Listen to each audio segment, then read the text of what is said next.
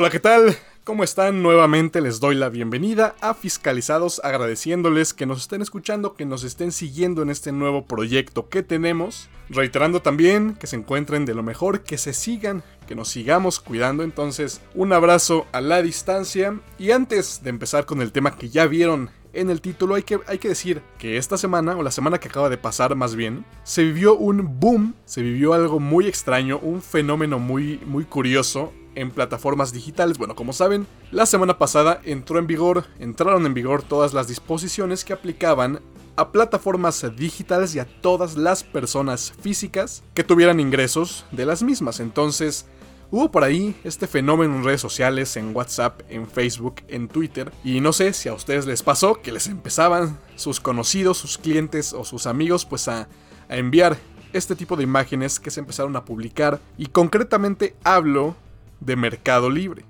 Se empezaron a filtrar o a hacerse públicas, a hacerse virales incluso muchas imágenes que mostraban las ventas en Mercado Libre ya con retenciones de ISR y de IVA. Entonces, pues muchos empezaron a quejar, muchos empezaron a decir que ya no iban a usar Mercado Libre, muchos empezaban a asegurar que ya, que la plataforma se iba a morir, que ya nadie quería usar Mercado Libre, ni Amazon, ni todas estas plataformas, porque ya nos estaban cobrando impuestos y bueno, no queremos pagar impuestos.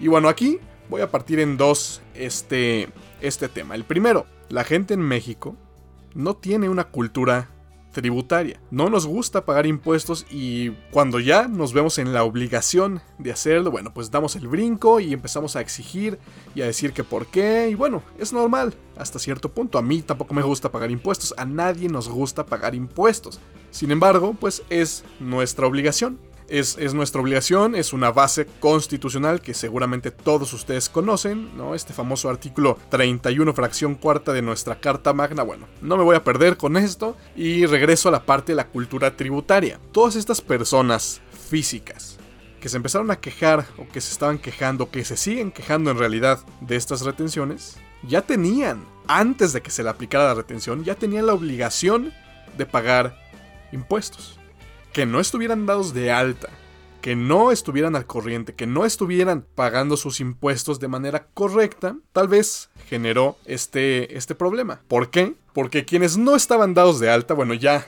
ya conocemos que la tasa de, de retenciones pues sería mucho más alta. A los que ya estaban dados de alta, bueno, dependiendo el monto de sus ingresos, sería el porcentaje de retención. Entonces, a muchas, muchas de estas imágenes, bueno, seguramente eran de personas a las que se les estaba reteniendo una cantidad muy considerable y muy alta de impuestos, porque eran personas que no estaban registradas ante la plataforma con un RFC.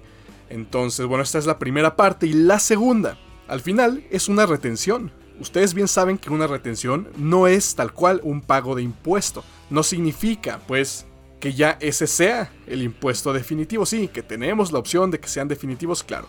Pero quienes ya estaban pagando impuestos, quienes ya estaban acostumbrados al pago de impuestos, bueno, recordemos que estas retenciones pues se van a restar a estas, a estas, en estas declaraciones. Entonces, aquí también una de las afectaciones, bueno, fue que están las retenciones tanto de IVA como de ISR, pero también el costo del envío, también la comisión de la plataforma digital, que ojo, estos dos últimos gastos que acabo de mencionar serán deducibles para impuestos sobre la renta y el IVA que genere también será acreditable para el mismo. Y una cuestión también ahí medio importante que voy a dejar sobre la mesa y voy a dejar que ustedes lo piensen, la asimilen, la analicen y lleguen a sus propias conclusiones es para las personas que estaban vendiendo esporádicamente algún bien usado. Bien ustedes saben que para la enajenación de bienes usados para personas físicas o en realidad para quienes no se consideren empresas serán gastos exentos de IVA. Y entonces sabemos que en este tipo de plataformas nosotros podemos vender nuestro carro, nuestra televisión, nuestro celular, cualquier bien que esté usado y en teoría no tendría que pagar IVA, tendría que estar exento de este impuesto. Pero si la plataforma me lo va a retener de manera automática, pues también se convierte automáticamente en un saldo a favor que voy a tener. Entonces aquí se viene un problema de administración, un problema en la declaración. Ya saben que los saldos de IVA, bueno, son todo un, un relajo al momento de pedir su devolución. Entonces lo voy a dejar esto para que lo piensen, para que vean cómo se va a resolver este problema o cómo se tendría que resolver. Porque si no, bueno, me la voy a pasar hablando de esto y creo que ya suficiente se ha hablado en muchas plataformas, en muchos contenidos de contadores que andan por ahí, acerca de plataformas digitales y sus nuevos impuestos, o, las nuevas disposiciones de impuestos, y vamos a lo que ya vieron en el título. Lo contable contra lo fiscal. Créanme que es todo un relajo al momento de tratar de llegar a acuerdos con muchos fiscalistas o muchas personas que se hacen llamar fiscalistas, porque ojo, los grandes y buenos fiscalistas son en general buenos contadores y esto que les quede muy claro. Podemos dedicarnos a la parte tributaria, podemos dedicarnos tal cual y hacernos unos eruditos en el cálculo de impuestos, sin embargo nunca tenemos que dejar de lado la contabilidad. ¿Y a qué me refiero con esto? A que no tendría que haber una pelea entre normas de información financiera y leyes fiscales. A muchos nos ha tocado a lo largo de la historia, de la historia laboral de cada uno de ustedes, en la escuela o ya cuando están desempeñando sus labores como contador, en muchos despachos, en muchos, sí, en muchos despachos pequeños, despachos medianos, en donde se dedican única y exclusivamente a la parte fiscal. ¿Sí? Podrán ser muy buenos interpretando, analizando, aplicando ley del impuesto sobre la renta, ley del IVA, código fiscal de la federación, algunos incluso se meten de lleno con ley general de sociedades mercantiles, código de comercio, también muchos. Y esto está perfecto. De verdad, es, es muy bueno también estar empapado de cada disposición legal que pueda afectar a la empresa. Sin embargo, las normas de información financiera, como lo dije en el primer capítulo, son la herramienta del contador. Son lo que nosotros vamos a utilizar para la, para la generación de buena información financiera. Para información financiera de calidad.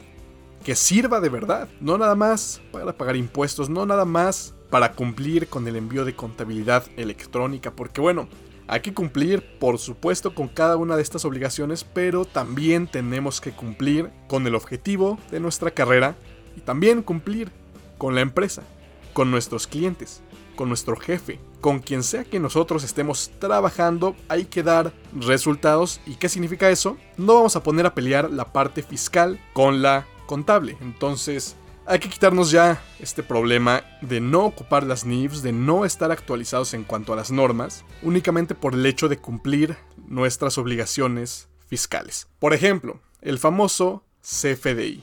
Muchas personas, muchos contadores, registran con base en CFDIs únicamente.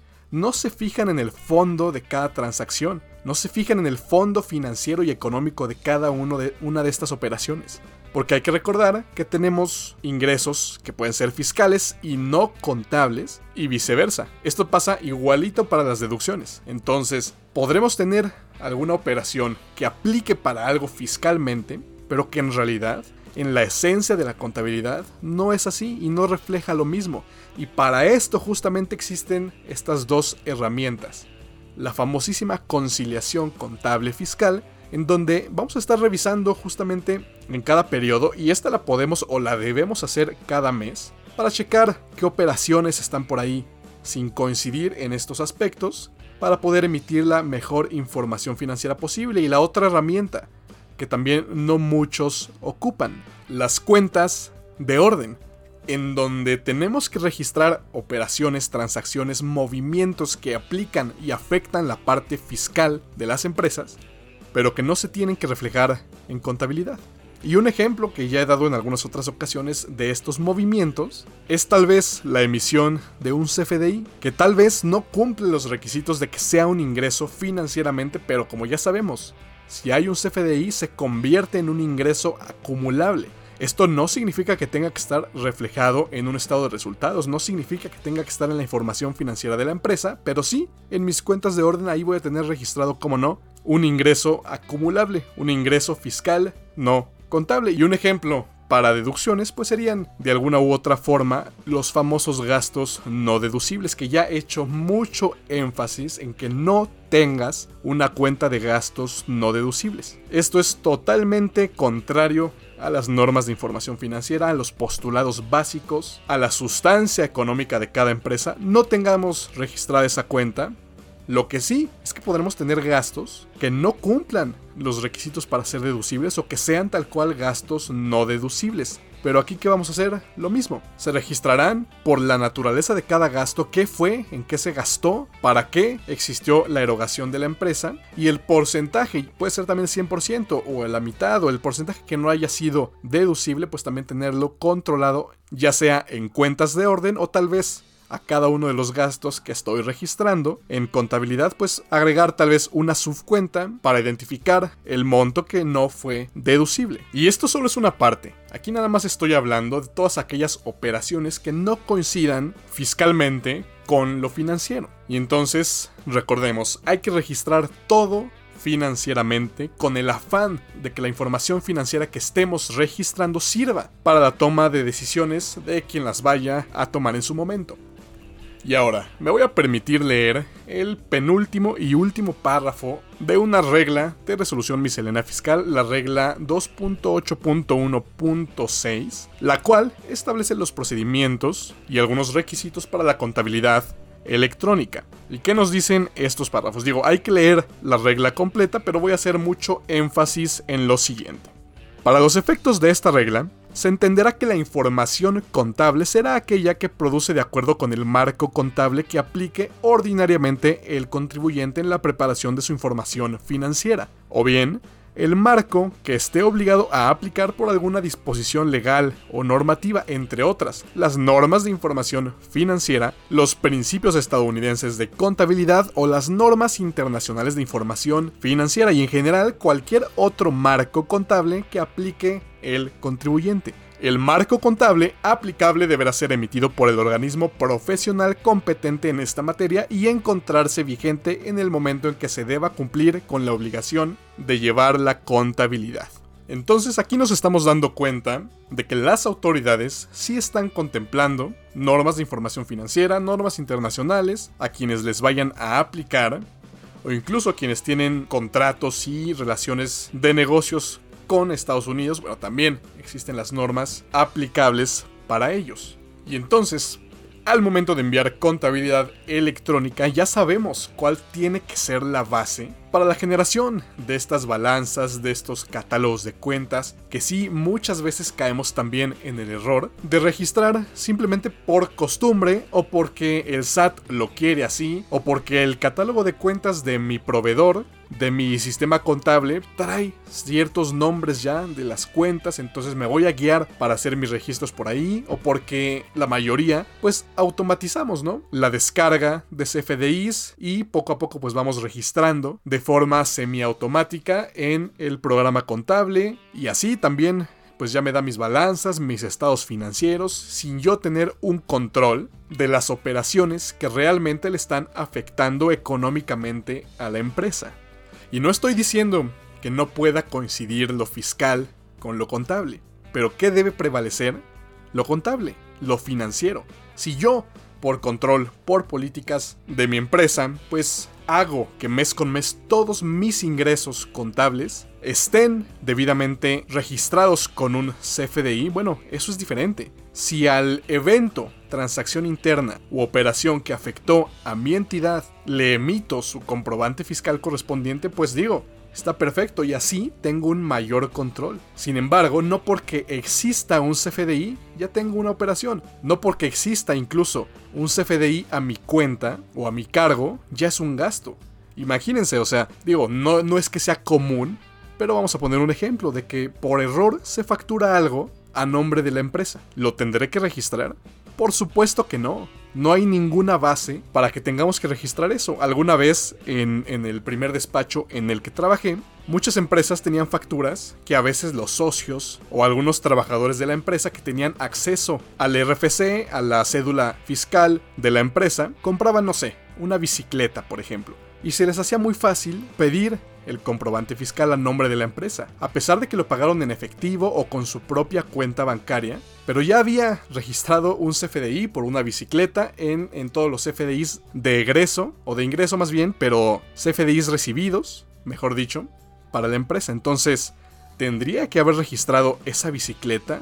Por supuesto que no. Entonces, hay que quitarnos esa idea de registrar y de hacer las cosas como entre comillas el SAT lo quiere, porque no es que lo quiera así. Las autoridades fiscales ponen sus reglas, ponen las reglas del juego y sí hay que cumplirlas, pero las normas de información financiera tienen que prevalecer en la contabilidad de la empresa y justo por eso leí esta regla, que es como una de las fuentes más claras en las que sí tenemos que registrar con base en un marco contable que nos aplique a nosotros.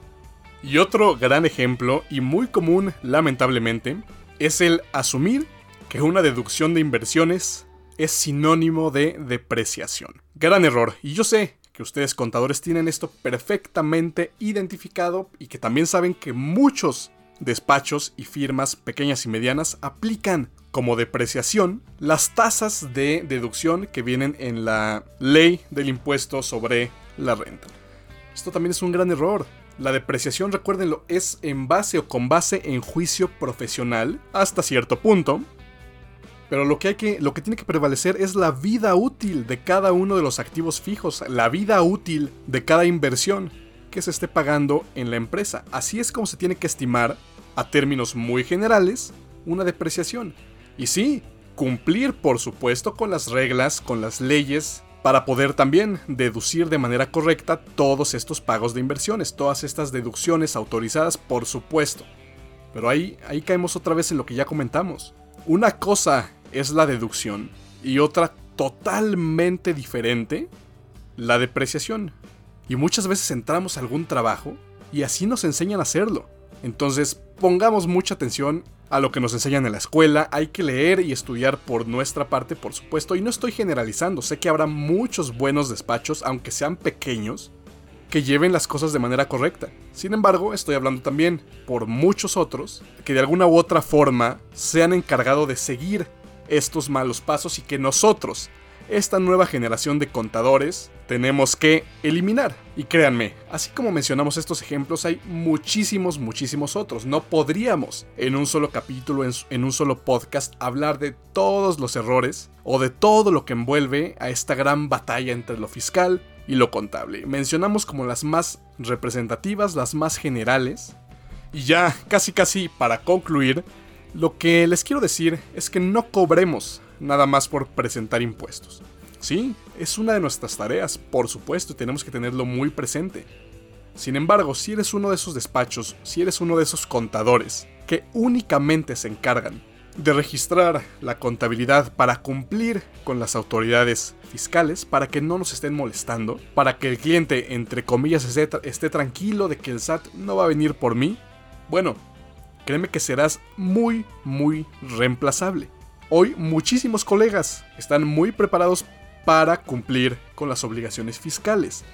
Si esto lo combinas con una buena contabilidad, con una información financiera sólida que le sirva a los clientes, a los dueños, a los accionistas para la toma de decisiones, tu valor como contador se irá incrementando. Si estás en alguna empresa, en alguna organización y te das cuenta de ciertos errores, de que tal vez la información financiera no se está registrando al 100% con base en, en, la normatividad aplicable, bueno, ahí tienes un gran campo de oportunidad de cambiar ciertas cosas y así ir agarrando ascensos y que poco a poco te vayas convirtiendo en alguien importante, porque eso somos. Los contadores, créanme, somos de suma importancia para cada empresa en este país y en el mundo en general, ¿eh? Y listo, contadores, esto fue todo por el video de hoy. De verdad, el mensaje sería que utilicemos todas las herramientas, todos los conocimientos que tenemos como gremio, para que en conjunto nos convirtamos no nada más en presentadores de declaraciones, no nada más en quien te da de alta en el SAT y hace que cumplas con esas obligaciones, no. Seamos asesores de negocios, seamos personas que se encargan de la información financiera para nuestros clientes. Y es más, eduquemos al cliente hay que hacerle entender que no nada más se trata de cumplir ante la hacienda pública, que no nada más se trata de presentar declaraciones mensuales y ya, no, sino que su negocio está atendiendo de la información financiera y que un estado de resultados y que un balance general o que un estado de flujos de efectivo puede hacer que la visión del empresario cambie y así justamente pueda elevar su negocio tomando decisiones a partir de la información que le estamos dando. Basta ya de pelear lo contable con lo fiscal, al final todo lo financiero es fiscal y todo lo fiscal es financiero. Esta fue una de las frases que se me quedaron de algún profesor en la facultad, un profesor justamente que se dedicaba a la consultoría financiera y créanme que fue uno de los grandes mensajes, porque sí, recalco, agreguémosle valor al trabajo de cada uno de nosotros. ¿Y cómo lo vamos a lograr? Siendo contadores antes que fiscalistas. Ese sería el mensaje, yo creo que esa es la idea principal y bueno, esto fue todo por el podcast de hoy. Muchísimas gracias por haberme escuchado. Síganos en redes sociales. Estamos en todos lados como HGR Consultores. También pueden checar nuestros videos de YouTube en los que estamos subiendo cápsulas como más técnicas, más de ciertos procesos contables, fiscales, de seguridad social, etcétera, etcétera. Bueno, ahí está también para que lo chequen. Esto es todo por hoy. Yo soy Héctor Garín y nosotros nos escuchamos la próxima semana.